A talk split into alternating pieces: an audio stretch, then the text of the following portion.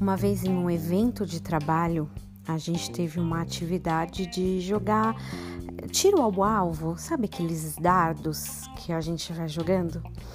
E era um lugar bem bacana, descolado, e eu fiquei só de olho nos hambúrgueres, um mais gostoso que o outro. Cheguei lá, fiz o meu pedido e enquanto chegava a minha vez, eu ia lá e atirava o bendito dardo no alvo.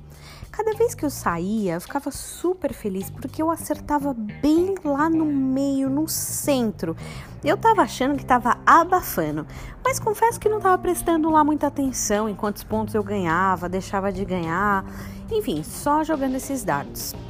Até que um rapaz uma hora me perguntou e falou assim: Sibeli, mas por que você não tenta jogar onde o painel tá te indicando? Nem sempre ele te indica para jogar no meio, no centro. Para ganhar o ponto correto, você precisa olhar o que o painel está indicando e jogar ou tentar jogar o seu dardo exatamente onde ele te indica. Isso te faz ganhar ponto, não jogar no centro.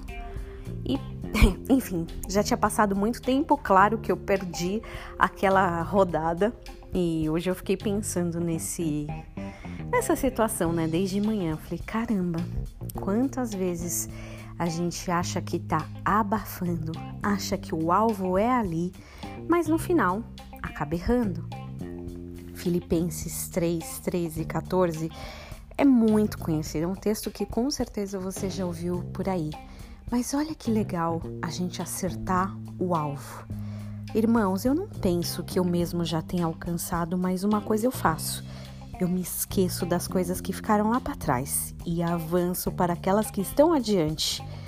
Eu prossigo para o alvo a fim de ganhar o prêmio do chamado celestial de Deus em Cristo Jesus. O alvo tem tudo a ver com o prêmio chamado celestial de Deus em Cristo Jesus.